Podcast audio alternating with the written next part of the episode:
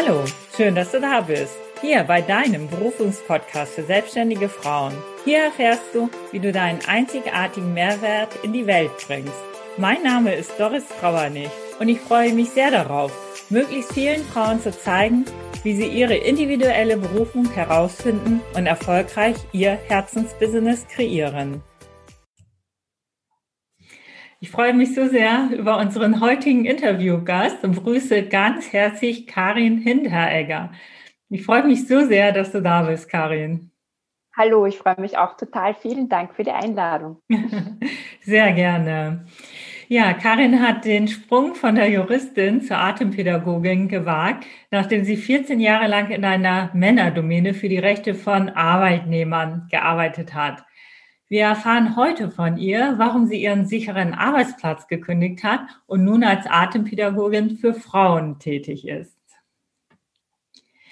Ja, äh, liebe Karin, nimm uns doch mal mit in dein früheres Leben. Wie war das so, als du Kind warst? Als ich ein Kind war, oh, wie soll ich sagen, das ist schon sehr, sehr lange. Welches Alter circa? Ja, so drei, vier. Drei, vier drei, vier habe ich gerade, also das ist so mein eindrückliches Erlebnis zum Radfahren angefangen, ähm, ohne Stützräder. Ich glaube mit drei, ich war schon ziemlich früh dran und kann mich so erinnern so an ganz äh, tolle Erlebnisse. Wir haben damals ähm, gewohnt in so einem ähm, Neubau am Stadtrand von Linz, das ist in Oberösterreich. Und da bin ich dann damals schon so mit dem Fahrrad immer so äh, meine Runden gedreht um den Häuserblock und das war so ein richtiges Gefühl von Freiheit. Das ist so ein ein ganz positives Kindheitserlebnis von mir. Genau. Super.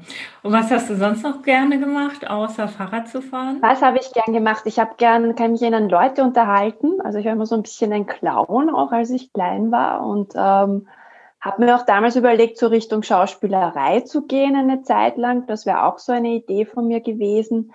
Ich habe ähm, als Kind in der Volksschule sehr, sehr gern geschrieben. Ähm, habe gern Aufsätze geschrieben. Ich habe scheinbar immer schon eine ziemlich lebhafte Fantasie gehabt und habe auch wirklich stundenlang ähm, auch im Zimmer alleine spielen können mit meinen Barbie-Puppen. Meine Mama hat immer gemeint, ich führe da Selbstgespräche, was ich nicht verstanden habe. Für mich war das einfach, ich spiele da und ja, und die Barbie und der Ken und dann die andere Barbie. Also ich war auch immer jemand, der sich sehr gut mit sich selber beschäftigen konnte aber habe es natürlich auch geliebt, mich mit Freundinnen zu treffen, zum Beispiel letztes Winter zum Eislaufen und etwas, was ich noch immer gern mache. Und genau, also bei uns ist ja Lockdown in, in Wien, Österreich, aber Eislaufen geht zurzeit und habe mir auch für nächste Woche mit einer Freundin Eislaufen ausgemacht. Ja, super. Also Bewegung, Lust an der Bewegung war auch immer da. Mhm. Ja, schön. Und äh, wie war das, als du in die Schule gekommen bist? Also ich muss sagen, ich habe mich immer schon auf die Schule gefreut.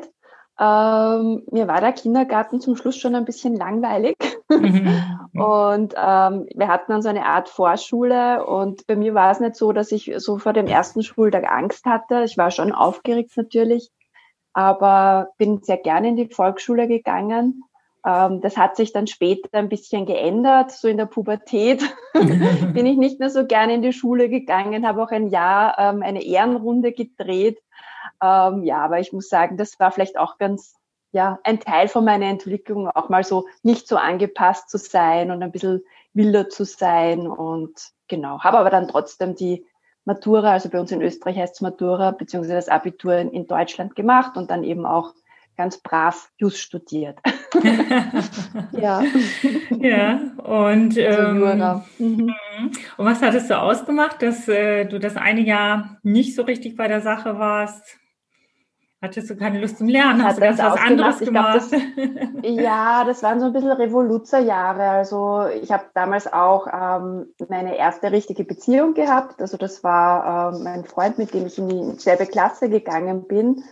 Und wir hatten dann irgendwie andere Interessen als zu lernen. Wir sind gern weggegangen. Also Disco U4 damals in Wien war halt dann sehr interessant. Und ich bin auch in die Handelsakademie gegangen, wo ich sagen muss, das war wahrscheinlich nicht die richtige Wahl für mich. Wir haben, mich haben die ganzen Fächer wie Buchhaltung und, und ähm, Stenotopie, Schreibmaschinen schreiben, das hat mich eigentlich überhaupt nicht so interessiert. Und so mit 16, 17, ich glaube, da haben viele Menschen mal so ihre Revoluzerjahre, da ja, habe ich mich so ein bisschen aufgelehnt und ähm, wollte auch diese Schule nicht mehr, habe dieses System blöd gefunden, habe dann eben unterm Jahr auch ähm, die Schule unterbrochen, weil ich mir gedacht habe, na, ich gehe jetzt äh, arbeiten, verdiene mein Geld, war auf Interrail dann im Sommer und bin dann zwei Monate zu einem Anwalt als Sekretärin arbeiten gegangen und habe dann gemerkt, ähm, dass ich da Honorarnoten schreibe, wie viel ich verdiene und wie viel er verdient. Und dann ist mir schon noch irgendwie klar geworden, wenn ich ähm, auch einmal jetzt, wie soll ich sagen, mehr Geld verdienen will oder ja, ein bisschen weiterkommen will im Leben, dann brauche ich halt doch die Matura, das Abitur und ein Studium. Und das war für mich dann eigentlich so ein Antrieb, auch nach dem ähm, Anwalt und nach dem Sommer auf Interrail dann wieder mit der Schule zu beginnen und ja, habe dann eigentlich wieder mich da so mehr rein gepasst ins System. Genau. Hm. Wo warst du da beim Anwalt ähm, örtlich? Das war ein Rechtsanwalt im ersten Bezirk in der Wiener Innenstadt. Ach so, das war auch in Wien. Adresse. Das ah. war auch in Wien, genau. Ah, okay. Ja. Ich hatte es so verstanden, dass du auch nochmal unterwegs warst mit Interrail, auch in anderen Ländern. Ich war nachher unterwegs so. auf Interrail, genau, ja. das war danach. Also ich habe mir da Geld verdient sozusagen, dass ah. ich dann auf Interrail fahren kann. Und da war ich ähm, ja in Amsterdam, Portugal, Marokko, Frankreich. Also wir sind wirklich in einem Monat so rund um Europa und auch Nordafrika gefahren mit der Fähre. Und das war auch halt ein total tolles Erlebnisgefühl von Freiheit. Und damals mit 17 schon fand ich eigentlich eh von meinen Eltern ähm, ja, toll, dass ich das schon durfte. Aber meine Mama hat gemeint, bei mir gab es kein Halten und genau, das war auch eine, eine gute Erfahrung für mich. Ja, ja. Das hast du zusammen mit deinem Freund denn gemacht damals? Genau, mit meinem Freund und dann noch äh, einen guten Freund von ihm und, und äh, seiner Freundin. Also wir waren zu viert unterwegs. Hm. Hattest Zwei Teenager-Pärchen. ja, Wahnsinn. ja. Gab es da irgendein ganz eindrückliches Erlebnis noch für euch oder für dich speziell? Ja. Ja, also ich kann mich da auch wieder, das war auch wieder so ein Freiheitsgefühl, kann mich erinnern, wie ich damals eben mit der Fähre, auf der Fähre gefahren bin von Portugal ähm, nach Marokko und da bin ich da gesessen, damals noch mit Walkman und habe irgendein Lied von Pink Floyd gehört und dieses Gefühl von Freiheit auf diesem Schiff, auf der Fähre, das Meer rundherum, ähm, das war schon so ein eindrückliches Erlebnis, wo ich mir gedacht habe, wow, das ist einfach, ja, die totale Freiheit. Und dieses, dieses, dieses, diese Sehnsucht nach der Freiheit, die zieht sich eigentlich auch so durch mein Leben, muss ich sagen. Komme ich jetzt gerade drauf, auch mit meinem Fahrraderlebnis damals mit mhm. drei Jahren und das und jetzt auch eigentlich, wo ich ähm, mich jetzt selbstständig gemacht habe als Frauencoach und Atemtrainerin und auch meinem dem, dem Ruf der Freiheit irgendwie gefolgt bin und raus aus diesem Angestelltenverhältnis eben. Hm. Ja, da kommen wir gleich auch gerne nochmal ja. drauf. Was haben denn deine Eltern gemacht beruflich? Meine Eltern, also mein Vater, der war Biologe, ähm, war auch lange Zeit angestellt, ähm, dann auch als Manager bei so einer ähm, amerikanischen Saatgutfirma und hat sich auch so mit Mitte 40, also ungefähr in meinem Alter, wo ich jetzt bin, selbstständig gemacht und hat den Schritt auch nie bereut, eben als gerichtlicher Sachverständiger, wo er dann so Gutachten gemacht hat und Gewässeruntersuchungen, Flüsse untersucht hat. Und ja, ich glaube, ich bin ihm zum Teil recht ähnlich und ja, bin da auch so ein bisschen in die Richtung gegangen, dass ich mich eben jetzt selbstständig gemacht habe. Und meine Mutter, die war Krankenschwester und ähm, ja, hat dann später aber auch im, im Büro von meinem Vater mitgearbeitet, eben bei der Gewässerökologie und ähm, als Sekretärin, Assistentin auch im Labor gearbeitet. Ja. Mhm. Ja, und als du wieder zurückgekommen bist von deiner Freiheitstour, sage ich mal, da hast du dir ja. überlegt, du möchtest doch gern noch die Matura machen und studieren und dann auch Jura. Wie kam das jetzt mit Jura? War der Grund der Anwalt, also weil er so viel Geld verdient hat, oder gab es einen anderen Grund noch? Hat dich das besonders interessiert, ja, das Thema? Also ich bin, ich bin immer so ein bisschen geschwankt zwischen Psychologie, das hat mich auch sehr interessiert, und ähm, Jura auch, aber jetzt gar nicht so wegen am Geld verdienen, sondern ich hatte, hatte dann in der Handelsakademie eine Lehrerin, die hat Rechtslehre unterrichtet und Volkswirtschaftslehre und die fand ich total spannend. Und ich bin auch so ein bisschen ein Gerechtigkeitsfanatiker und haben wir gedacht, es ist, und dann haben mich auch diese Anwaltsfilme so, ähm, so fasziniert, so Julia Roberts in der Akte oder wenn irgendwelche Anwälte so Plädoyers gehalten haben und für die Gerechtigkeit gekämpft haben, dass ich mir gedacht habe, das wäre auch spannend. Und dann hat auch der Freund meiner Schwester ähm, Jura studiert, also Jus studiert heißt ja bei uns in Österreich. Und ähm, der hat auch zu mir gemeint, mit, damit kannst du ganz viel machen, von Journalismus über politisch arbeiten. Und ja, dann habe ich mich dann doch für, für Jura entschieden. Ähm, muss auch sagen, ich bereue es nicht. Es war zwar schon manchmal hart zum Lernen, also auch viel zum Auswendiglernen, aber in der Gewerkschaft habe ich ja dann auch so für Arbeitnehmerrechte ähm, mich einsetzen können und das war schon eine sehr wertvolle Zeit, die auch so mit meinen Werten und Idealen auch ähm, ja, gut übereingestimmt hat. Mhm. Ja. Aber Psychologie war auch immer so eine Leidenschaft von mir und die Schauspielerei, die hat mich auch immer interessiert, aber ja, die ist dann, ich habe dann manchmal so Kurse belegt, so Schauspielkurse, aber muss sagen, ich, ein paar von in meinem Bekanntenkreis sind Schauspieler und so einfach ist das auch nicht mit der Schauspielerei, dass man da gut davon leben kann. Also ja, ich bin ganz froh, dass ich den Weg nicht eingeschlagen habe. Dann. Hm, das sind ganz schöne Gegensätze. Also Schauspiel stimmt, ja. und Jura ja. und äh, Psychologie. Ja. Also sehr, sehr das interessant. Stimmt, ja. Na, ich bin schon jemand, der, glaube ich, recht vielfältige Interessen hat und ja, Mhm. Wobei Schauspielerei und Jura, also ein Anwalt, der ein Plädoyer hält, der, der muss ja auch irgendwo ein bisschen äh, ja, ein Schauspieler auch sein oder sich gut präsentieren, ein gutes Auftreten haben. Mhm. Also das finde ich gar nicht so weit her. Und ähm, Psychologie und Jura, finde ich, da braucht man bei beiden so ein analytisches Verständnis. Also auch da gibt es Parallelen, finde ich. Und eine gute Menschenkenntnis schadet auch bei, bei Jura nicht. Ne? Mhm. Ja. Da hat er ja auch eigentlich mit Problemen von Menschen zu tun und Lebenssituationen von Menschen. Ja. Gab es da so besondere Erlebnisse oder Erfahrungen, die dir jetzt nochmal so ganz nachdrücklich in Erinnerung geblieben sind? Du meinst jetzt während des Studiums oder überhaupt? Ja, einmal während des Studiums und auch danach, als du als Anwältin gearbeitet hast. Ähm, also als Anwältin habe ich nicht gearbeitet, sondern ah, als Juristin. Als also ich habe die Anwaltsprüfung okay. nicht, aber als Juristin mhm. eben angestellt. Ja, eindrückliche Erlebnisse. Da, da waren ganz viele eindrückliche Erlebnisse. Ähm, ich habe halt auch Sozialpartnerverhandlungen gemacht. Das heißt, ich habe Gesetze verhandelt mit industriellen Vereinigung und Wirtschaftskammer. Und ja, da ist manchmal schon ganz schön rund gegangen. Und oft war ich da auch die einzige Frau am Verhandlungstisch. Und sich da durchzusetzen und ähm, ernst genommen zu werden, ähm, ist schon auch oft eine Herausforderung. Es ist mir schon gut gelungen, aber ich habe immer das Gefühl gehabt, als Frau in dieser Männerdomäne musst du dich noch ein Stück mehr anstrengen, um akzeptiert werden. Musst du noch ein Stück mehr dich besser vorbereiten und so weiter. Also es war schon ähm, oft auch sehr herausfordernd. Aber wie gesagt, ich habe total viel gelernt und habe auch gelernt, meine Komfortzone immer mehr zu erweitern. Ja. Hm. Äh, was meinst du jetzt genau? Deine Komfortzone erweitern? Wie hast du sie erweitert? Naja, wenn man zum Beispiel, ähm, ich weiß nicht, ich habe einen Vortrag gehalten bei, bei einer großen Konferenz vor 200 Leuten. Und wie ich da vorgegangen bin, haben mir schon meine Knie geschlackert. Ich dachte, oh mein Gott. Aber es ist mir dann gut gelungen und ja, so erweitert man dann seine Komfortzone und wird dann auch immer so ein Stück selbstbewusster, kriegt mehr Selbstvertrauen und traut sich auch immer mehr.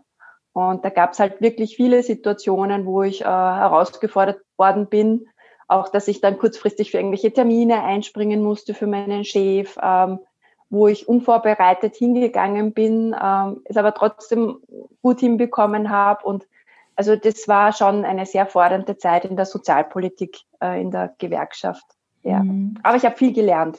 Ja. Das glaube ich.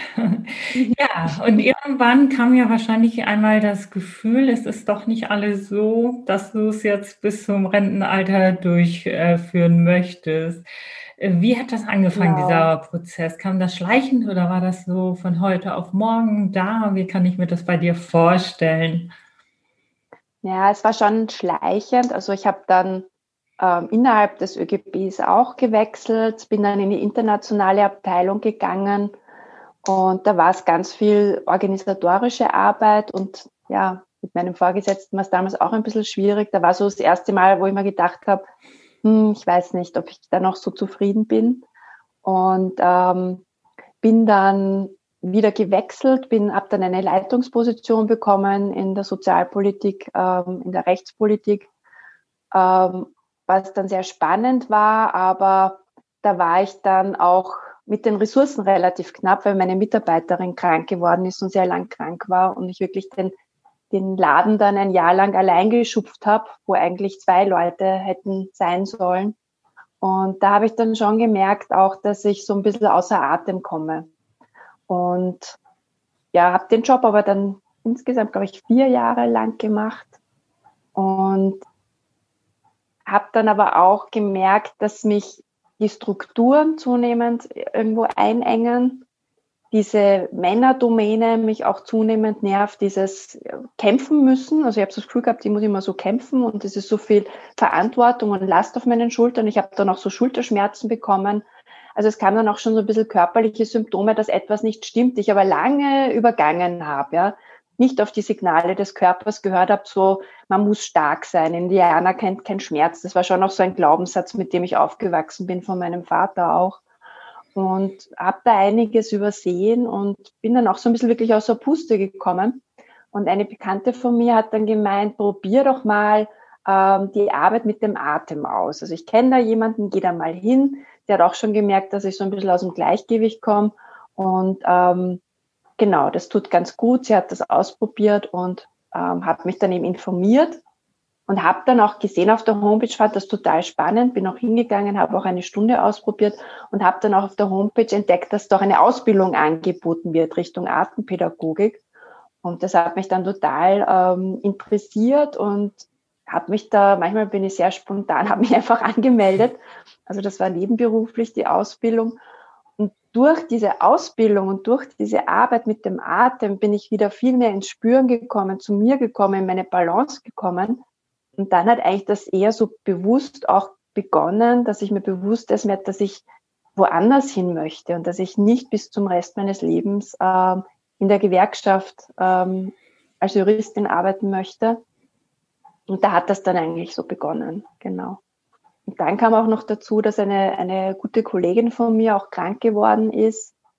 Und dann ist mir auch noch mal bewusster geworden, dass, dass das Leben so endlich ist und dass wir das wirklich, wenn wir das Gefühl haben, etwas passt nicht mehr so, dass wir uns dann auch trauen, ähm, uns zu verändern. Und ich habe mir dann auch wirklich gedacht, was wäre, wenn du nur mehr zehn Jahre zu leben hättest?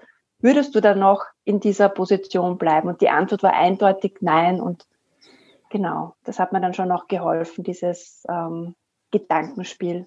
Hm. Ja. Und wie war denn dein Plan? Hast du denn, wie schnell hast du denn gekündigt und hast du vorher schon auch deine Selbstständigkeit geplant oder wie kann ich mir das vorstellen? Ja, das war mehr so ein Weg. Also ich habe dann auch nicht so schnell gekündigt, ähm, äh, habe diese Ausbildung fertig gemacht und habe dann, glaube ich, erst ein Jahr danach, wie ich die Ausbildung fertig habe, gekündigt und habe dann auch noch die Ausbildung begonnen zur psychologischen Beraterin, die ich jetzt auch abgeschlossen habe letztes Jahr, wo ich jetzt auch den Gewerbeschein anmelden werde, also nächste Woche.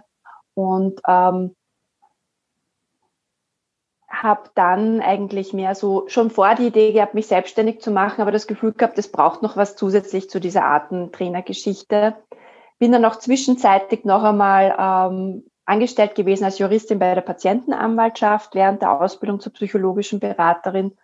Und ähm, dann war irgendwann mal der Zeitpunkt, wo ich gesagt habe, okay, jetzt ist es soweit, jetzt springe ich, kündige auch diesen Job, konzentriere mich wirklich auf die Ausbildung, mache die fertig und mache mich selbstständig. Also das war schon ein Prozess, der ein bisschen gedauert hat. Ja, war jetzt nicht so von heute auf morgen. Ja, und dann warst du aber doch auf einmal selbstständig. Die alten genau, Strukturen also, waren weg. Und äh, ja. wie bist du denn da vorgegangen? Oder wie hast du dich da gefühlt? Ähm, ja, es ist ja noch nicht so lange her, dass ich mich selbstständig gemacht habe, aber ich muss sagen, es ist schon ein, ein Gefühl von Freiheit da. es ist zwar schon auch manchmal, wo man sich denkt, hm, also es ist jetzt nicht so, dass man jedes Monat sein, sein sicheres, äh, fixes Einkommen hat, ja. Ähm, aber dafür ist wirklich so ein Gefühl von Freiheit da und ein Gefühl von Freude, dass ich etwas mache jetzt, ähm, was mir Freude macht. Also diese Atemworkshops, die tun ja auch mir gut und wo ich auch Beitrag sein kann und auch ähm, Frauen zu begleiten auf ihrem Weg zur Entfaltung. Also das ist schon sehr meins und auch ähm, so, also ich habe auch meine Frau begleitet, die sich auch selbstständig gemacht hat, auch dass ich ihr so verhelfe, dass sie sichtbar wird online, dass sie sich traut, Videos zu drehen, dass sie sich auch annehmen kann beim Videos drehen. Also ich finde, da lernt man auch immer total viel von den Klientinnen und Klienten. Es ist immer sehr spannend und ich glaube, dieser Job, Menschen zu begleiten, an ihren Themen und auch an ihren Ängsten und Zweifeln, ja, und sie da ähm, zu versuchen, auch wieder hochzuheben und, und zur Entfaltung zu bringen, das wird nie langweilig. Also ich glaube, ich habe mir da jetzt wirklich etwas ausgesucht, das ich ähm, auch noch machen möchte, wenn ich alt bin, was einfach sehr, sehr spannend ist und viel Freude macht. Ja, du hast dich auch bewusst dafür entschieden, dass du mit Frauen arbeiten möchtest? Ja, genau. Also ich denke mir, das kommt vielleicht auch daher, dadurch, dass ich so lange in einer Männerdomäne ähm, gearbeitet habe und auch selber sehr meine männliche Seite gelebt habe, ne? mit, mit ähm, kämpfen müssen und ähm, oder sich denken, dass man kämpfen muss und sich durchsetzen muss, habe ich so das Verlangen danach, selber mehr meine weibliche Seite, meine weibliche Kraft auch ähm, zu leben, sage jetzt mal Intuition, ähm, verbunden sein mit dem Körper, Vertrauen auch in den Prozess zu haben und auch mit Frauen einfach zu arbeiten. Ja. Ich habe wirklich viel, viel mit Männern zu tun gehabt. ich meine, wenn sich ein Mann verirrt zu mir oder auch im Atemkurs ist, auch sehr gerne. Ich habe auch ein paar Männer in meiner Newsletterliste, ist jetzt nicht so, dass ich Männer kategorisch ausschließe, aber konzentrieren oder fokussieren möchte ich mich jetzt einfach auf Frauen und ihre Anliegen und Themen. Mhm. Wie hat denn dein Umfeld darauf reagiert? Also auf diesen Berufswechsel macht. und die Selbstständigkeit, genau. Ja, gemischt. Also insgesamt eigentlich sehr positiv und auch unterstützend. Ich muss auch sagen, dass mich mein Partner unterstützt. Das ist sehr ähm, förderlich einfach, wenn man jemanden hat im nahen Umfeld, der an einen auch glaubt, weil es ist ja auch nicht immer so, wenn man sich selbstständig macht, ist manchmal auch die Achterbahn der Gefühle. Ein Tag ist Juhu und der nächste mhm. Tag ist Oh. Und das ist schon wichtig, wenn man da auch jemanden hat, der, der einen unterstützt. Ähm, zum Teil hat das Umfeld auch ein bisschen, ja, also meine Schwester, die ist halt eher so im Sicherheitsdenken, die hat damals schon gesagt, ach, diesen sicheren Job willst du aufgeben und verdienst ja gut und die war da eher so ein bisschen vorsichtig, aber fand das dann im Endeffekt auch gut. Also ich habe auch einige ähm, Frauen und Freundinnen und Bekannte in meinem Umfeld, die schon selbstständig sind. Mhm. Und das ist dann halt auch ja sehr förderlich, auch welche, die schon ähm, wirklich schon Jahrzehnte selbstständig sind und sich mit denen auszutauschen, ist für mich natürlich auch immer ja sehr bereichernd, von ihren Erfahrungen da auch zu profitieren. Mhm. Ich so als Frischstarterin quasi. okay. Ja, äh, was ähm, hat es denn mit dir persönlich jetzt auch nochmal gemacht? Also jetzt, dass du dich verändert hast, also dass du diesen Sprung gewagt hast. Also merkst du da irgendwas an dir selber, in dir selbst, also innerlich oder auch äußerlich? Ja, also wir sagen äußerlich kriege ich teilweise wirklich von einigen das Feedback, du schaust so gut aus. also es ist vielleicht so ein inneres Strahlen, was sich dann auch so nach außen trägt und, und auch, ja, du bist so positiv, wo ich mir denke, zum Teil beim früher, meinem früheren Job in belastenden Phasen war da, glaube ich, dieses innere Strahlen nicht mehr so da.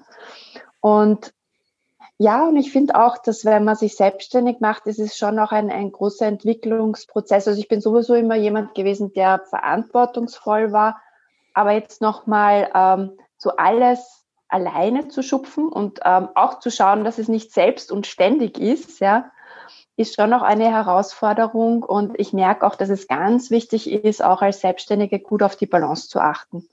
Also das, was ich auch meinen Klientinnen weitergeben will, merke ich, ist auch wichtig, dass ich ähm, darauf schaue, dass ich auf meine Grenzen auch achte und ähm, in der ganzen Begeisterung ähm, dann nicht, weiß ich nicht, zwölf Stunden am Tag vorm, vorm PC sitze und, und arbeite.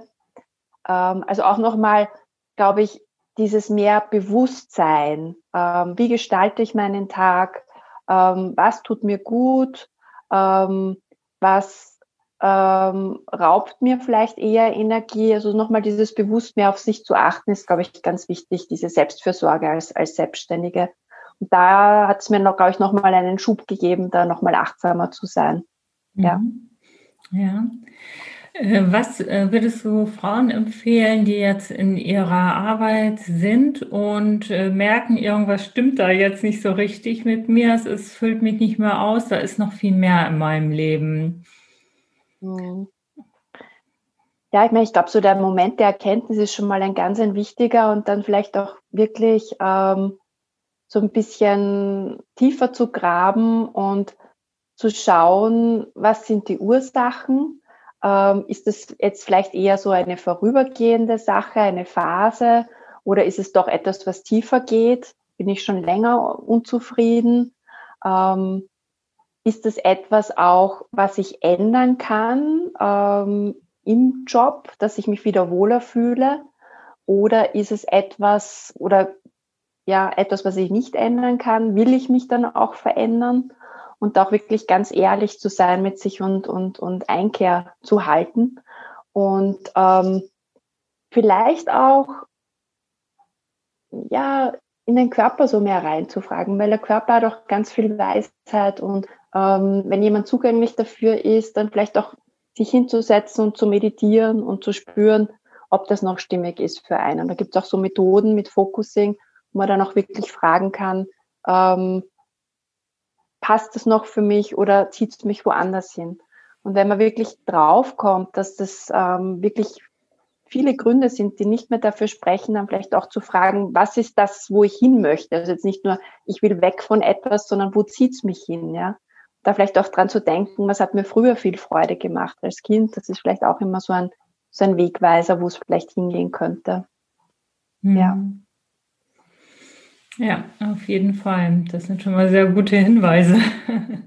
Ja, aber was halt auch wichtig ist, glaube ich, dass man sich auch nicht überfordert, dass, dass man auch so diese kleinen Schritte geht. Ja. Und nicht jeder hat den Mut oder möchte auch gleich den Job hinwerfen. Ich würde es auch nicht jedem gleich raten. Manchmal kann man vielleicht auch Dinge verändern und, und dann passt es auch wieder. Und ähm, wenn man das Gefühl hat, man hat die Freude so ein bisschen verloren im Leben, vielleicht findet man sich ja auch wieder ein Hobby, das einem Freude macht und dann kommt man auch wieder mehr so in die Lebendigkeit hinein. Ja. Mhm. Ich glaube, wenn man dann allerdings nur mehr funktioniert und das Gefühl hat, man ist nur mehr im Hamsterrad drinnen, dann sollte man sich halt wirklich die Frage stellen, ob da nicht der Mut zur Veränderung ähm, oder der Schritt zur Veränderung angebracht ist. Mhm. Ja, da ist es dann, äh, denke ich, auch ganz gut, mal was Neues auszuprobieren, so wie es ja bei dir auch war. Deine Freundin hat dir empfohlen, zur äh, bezüglich des Atems was zu machen und dann bist genau. du zu diesem genau. Kurs auch hingegangen und ja. äh, eben halt so ab und zu mal zu schauen, okay, was kann mir gut tun, das zu probieren und sich darauf einzulassen und sich überraschen zu lassen. Stimmt. Wie geht der Weg jetzt weiter? Was kann für mich genau. richtig sein? Ist irgendwo ja. was dabei, was genau das ist oder in dieser Art, dass man dann auch dadurch drauf kommt und natürlich auch wenn du nachdenkst, also nochmal überlegst, wie du sagst, früher als Kind, was habe ich gerne gemacht. Mm, es gibt da ja, ne, oder sich mal eine Auszeit nehmen, mal auch zu verreisen, vielleicht für eine längere Zeit, um auch mal wieder komplett aus dem Umfeld rauszukommen, weil das Umfeld zieht ja häufig genau. auch, weil es ist ja äh, meistens selten bei, äh, zum, bei vielen jedenfalls, dass alle sagen, juhu, du willst dich verändern, sondern sagen, nee, lass das lieber, mach lieber das, was du bisher gemacht hast, du weißt du, was du hast und wer weiß, was kommt. Stimmt. Das ja. ist ja so der Standard, den wir kennen, der sehr Stimmt. oft ist. Deswegen wird ja auch gesagt, wir, die, wir sind äh, die Summe der Menschen, äh, mit denen wir uns umgeben oder die um, uns umgeben. Und äh, ja. das ist ja dann auch wieder eine Herausforderung. Wie gehe ich jetzt damit um? Und diese Menschen will ich ja auch nicht unbedingt verlieren, aber wie kann ich eventuell noch trotzdem noch andere Menschen in mein Umfeld mit dazu nehmen, die mich dann auch mhm. nochmal mit unterstützen oder mittragen bei meinen Versuchen auch äh, zu schauen, was ist jetzt das Richtige für mich, woran habe ich Freude, um auch wieder die Lebendigkeit und die Leichtigkeit ins Leben reinzubekommen.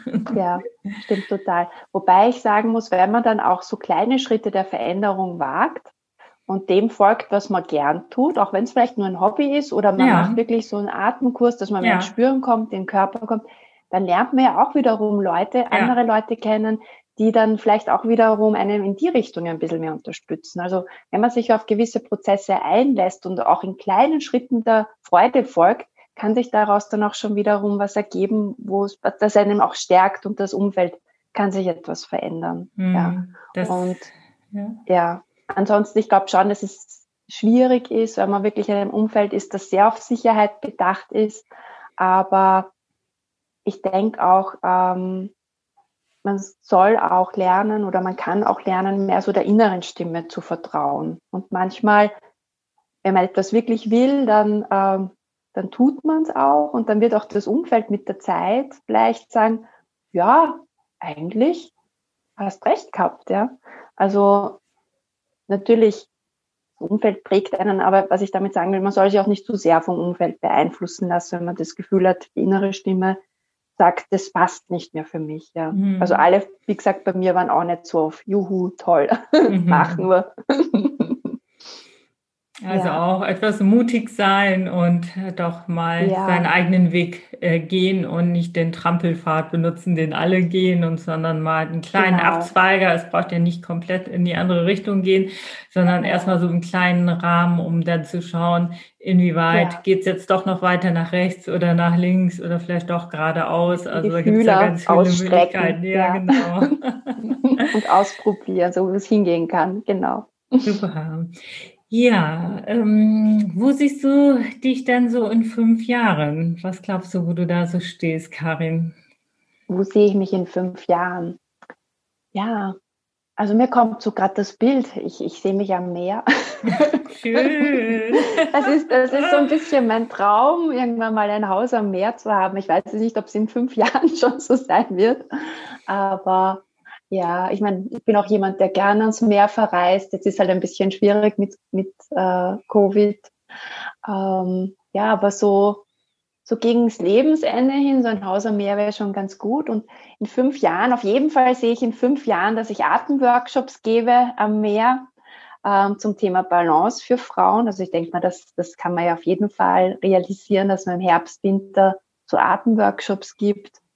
Und ich hoffe, dass ich in fünf Jahren ganz viele Frauen ähm, schon inspiriert habe dazu, ähm, dass sie sich entfalten, ihren Weg gehen, dass sie lebendig ihrer Freude folgen und ja, ihr Leben genießen. Also so funkeln statt funktionionieren. Ah, ist so ein Spruch, der ist nicht von mir, sondern der ist von einer, von einer Coach aus Deutschland. Aber diesen Spruch finde ich total schön und glaube, darum geht es auch im Leben. Also wir sind ja oft so erzogen worden, man muss und das und jenes. Und ich habe für mich selber auch beschlossen, dass ich dieses man muss aus meinem Wortschatz streiche und das ersetze durch äh, man, ich darf, ich kann, ich tue. Aber ich merke, wie oft man, ich auch persönlich noch das Wort müssen also verwende und, und ja, also weg von diesem Muss hin zum, zum ähm, Funkeln. Ja. Genau. Und ich hoffe auch, dass ich noch mehr funkel in fünf Jahren. das Müssen aus meinem Wortschatz gestrichen ist dann. Mit Sicherheit wirst du das schaffen, davon ja. bin ich überzeugt. Danke. Ja, was habe ich dich noch nicht gefragt, was noch äh, wichtig ist zu wissen? Oh, gute Frage. Was ist noch wichtig zu wissen? Ja, was mir schon noch ein Anliegen ist, dass ich vielleicht noch so weitergeben möchte, dass gerade jetzt in diesen schwierigen Zeiten mit Lockdown und Pandemie, dass, dass wir alle nicht darauf vergessen, dass wir auch selbstwirksam sein können, dass wir, auch wenn die Dinge, die wir im Außen nicht ändern können, wir doch ähm, daran denken können, wie wir damit umgehen und einfach schauen, dass wir uns auch stärken. Und auch hier möchte ich wirklich dazu auffordern, dass man schaut, was macht mir Freude, was sind Routinen, die ich täglich ähm, tun kann, die mich stärken und dass ich auch mich selber etwas liebevoller betrachte, nicht so streng mit mir bin, sondern auch am Ende des Tages mir denke, das habe ich geschafft, das habe ich gemacht. Vielleicht auch gerade für, ich selber habe keine Kinder, aber ich glaube gerade Mütter im Lockdown, äh, die auch noch Homeoffice haben, ähm, dass sie vielleicht am Abend auch wirklich dran denken, was habe ich heute alles ähm, nicht geschafft, ja, und, und dann vielleicht, dass das auch irgendwo ein stärkendes Ritual sein kann in diesem ganzen Stress, den viele jetzt momentan ausgesetzt sind. Mhm. Ja. ja, ein ganz wichtiger Hinweis, sich das bewusst zu machen und dankbar dafür zu sein, was geklappt hat und was funktioniert hat. Genau, genau, genau. Und nicht so eher, das hat nicht geklappt und da bin ich wieder nicht fertig geworden und, und ja, dass man da so ein bisschen den, den Blickwinkel auch verändert und mehr positiv betrachtet, was man nicht alles, ja, schafft auch. Mhm, genau. Ja, prima. Dann äh, fass doch gerne so in drei bis vier Sätzen nochmal zusammen, was für dich die wichtigsten Faktoren sind, um die Berufung zu finden. Mhm. Die wichtigsten Faktoren, um die Berufung zu finden. Also ich glaube, wichtig ist einmal, dass man auch wirklich zurückgeht in der Biografie und noch so ein bisschen, ähm, äh, wie soll ich sagen, archäologische Arbeit leistet. Was hat mir als Kind wirklich Freude gemacht? Ja? Wo sind da meine Fähigkeiten? Ähm, auch noch wichtig, um die Berufung zu finden, ist wirklich meiner Meinung nach, dass ich auch in einem entspannten Zustand bin. Ähm, ich, dass ich auch wirklich meinen Körper da auch mit einbeziehe, die Weisheit des Körpers, wenn jemand Zugang dazu hat, zum Meditieren, ähm, sich dazu öffnen, weil oft kann es dann auch sein, dass auch in so einem entspannten Zustand, meditativen Zustand auch nochmal so diese intuitiven Eingebungen dann eher ähm, zutage treten. Ich weiß, es ist nicht recht jeder dafür offen, aber mir persönlich hat das halt sehr geholfen, auch die Arbeit mit dem Atem, dass ich da mehr so auch hier archäologische Arbeit ähm, geleistet habe. Und sich vielleicht auch ähm, professionelle Hilfe bei diesem Prozess auch zu nehmen, womöglich mit einer Coachin oder, oder einem Coach, dass der vielleicht einem auch noch einmal so mehr ins Vertrauen bringt, weil oft ist es ja dann auch so, dass man ähm, vielleicht auch sich selber und seinen eigenen Fähigkeiten und der eigenen Intuition zu wenig vertraut, dass man das vielleicht auch noch stärkt. Kann man aber auch selber, wie gesagt, machen, indem man ähm, Rituale auch macht und ähm, Meditationen macht, wo man einfach das Selbstvertrauen auch stärkt und sich auch an, an Dinge erinnert in seinem Leben, die man sehr gut gemeistert hat. Und was auch noch wichtig ist, vielleicht Richtung Berufung, was sind Themen, wo auch Leute von außen oft auf einen zukommen? da kann man ja auch sehen, was man vielleicht besonders gut kann. Also wenn vielleicht einem Leute oft um Rat fragen oder sich das, das Herz oft bei einem ausschütten, wenn man gute Zuhörerin ist, dann ist man vielleicht wirklich eine, eine ganz gute Coachin. Und das ist vielleicht der Weg. Also bei mir war es schon oft so als Juristin früher, dass viele Leute auch zu mir gekommen sind und über ganz andere Themen ihr Herz ausgeschüttet haben. Ja. Und genau, und wenn ich dann schon so die Idee habe, was meine Berufung sein könnte, dann so die kleinen Schritte, um auch im Außen wirksam zu werden. Aber zuerst mal ist das Ihnen, glaube ich, ganz wichtig. Hm, Dankeschön, sehr, sehr wertvoll. Danke. Toll, ich hoffe. Super, ja, auf jeden Fall. Okay, ja, den Schluss meines Interviews überlasse ich dann auch gerne dir. Erzähl uns doch noch mal kurz, wo wir dich am besten finden und wie du am besten auch zu erreichen bist. Ja, also ihr findet mich natürlich äh, im Internet. Ich habe eine Website www.karinhinteger.com. Ähm, da findet ihr mich. Äh, ich habe auch einen Newsletter. Tragt euch gerne ein. Da gibt es immer wieder Atemübungen, auch von mir, auch Videoübungen, ähm, auch Inspirationen und Tipps. Ich habe auch einen Blog, ähm, wo ich auch regelmäßig schreibe. Und ansonsten bin ich auch auf Facebook zu finden, auf LinkedIn, Instagram fange ich auch an, jetzt sichtbar zu werden. Und ja, also man sollte mich finden im Internet und da sind auch meine Kontaktdaten natürlich auf der Website. Und ich plane auch ähm, im März, wenn es interessiert, so einen Online-Kurs zum Thema Balance, im Lockdown vor allem, beziehungsweise überhaupt Balance, weil ich glaube, auch wenn der Lockdown wieder vorbei ist, es sind gerade so Zeiten, wo wir wirklich sehr darauf achten sollten, dass wir gut uns innerlich stärken, weil ja, es kommt jetzt zwar die Impfung, aber ich glaube, dass die, die Zeiten uns noch ein bisschen länger begleiten werden, dass wir da gut auf uns schauen auch. Mhm. Ja. ja, sehr schön. Ja, dann ganz, ganz herzlichen Dank, liebe Karin. Das war jetzt ein Danke sehr dir. spannender Austausch auch mit dir und ich wünsche da weiterhin ganz viel Erfolg auch auf deinen Weg und bin auch gespannt, weiterhin von dir zu hören. Alles, alles Liebe Danke für dich. Auch. Danke. Dankeschön. Danke fürs Zuhören. Ich freue mich unglaublich, wenn du deinen Berufungspodcast jetzt abonnierst und speicherst. Ich wünsche dir den Drive und den Mut, dich jetzt auf die Reise zu deiner Berufung zu machen und sie in die Welt zu bringen.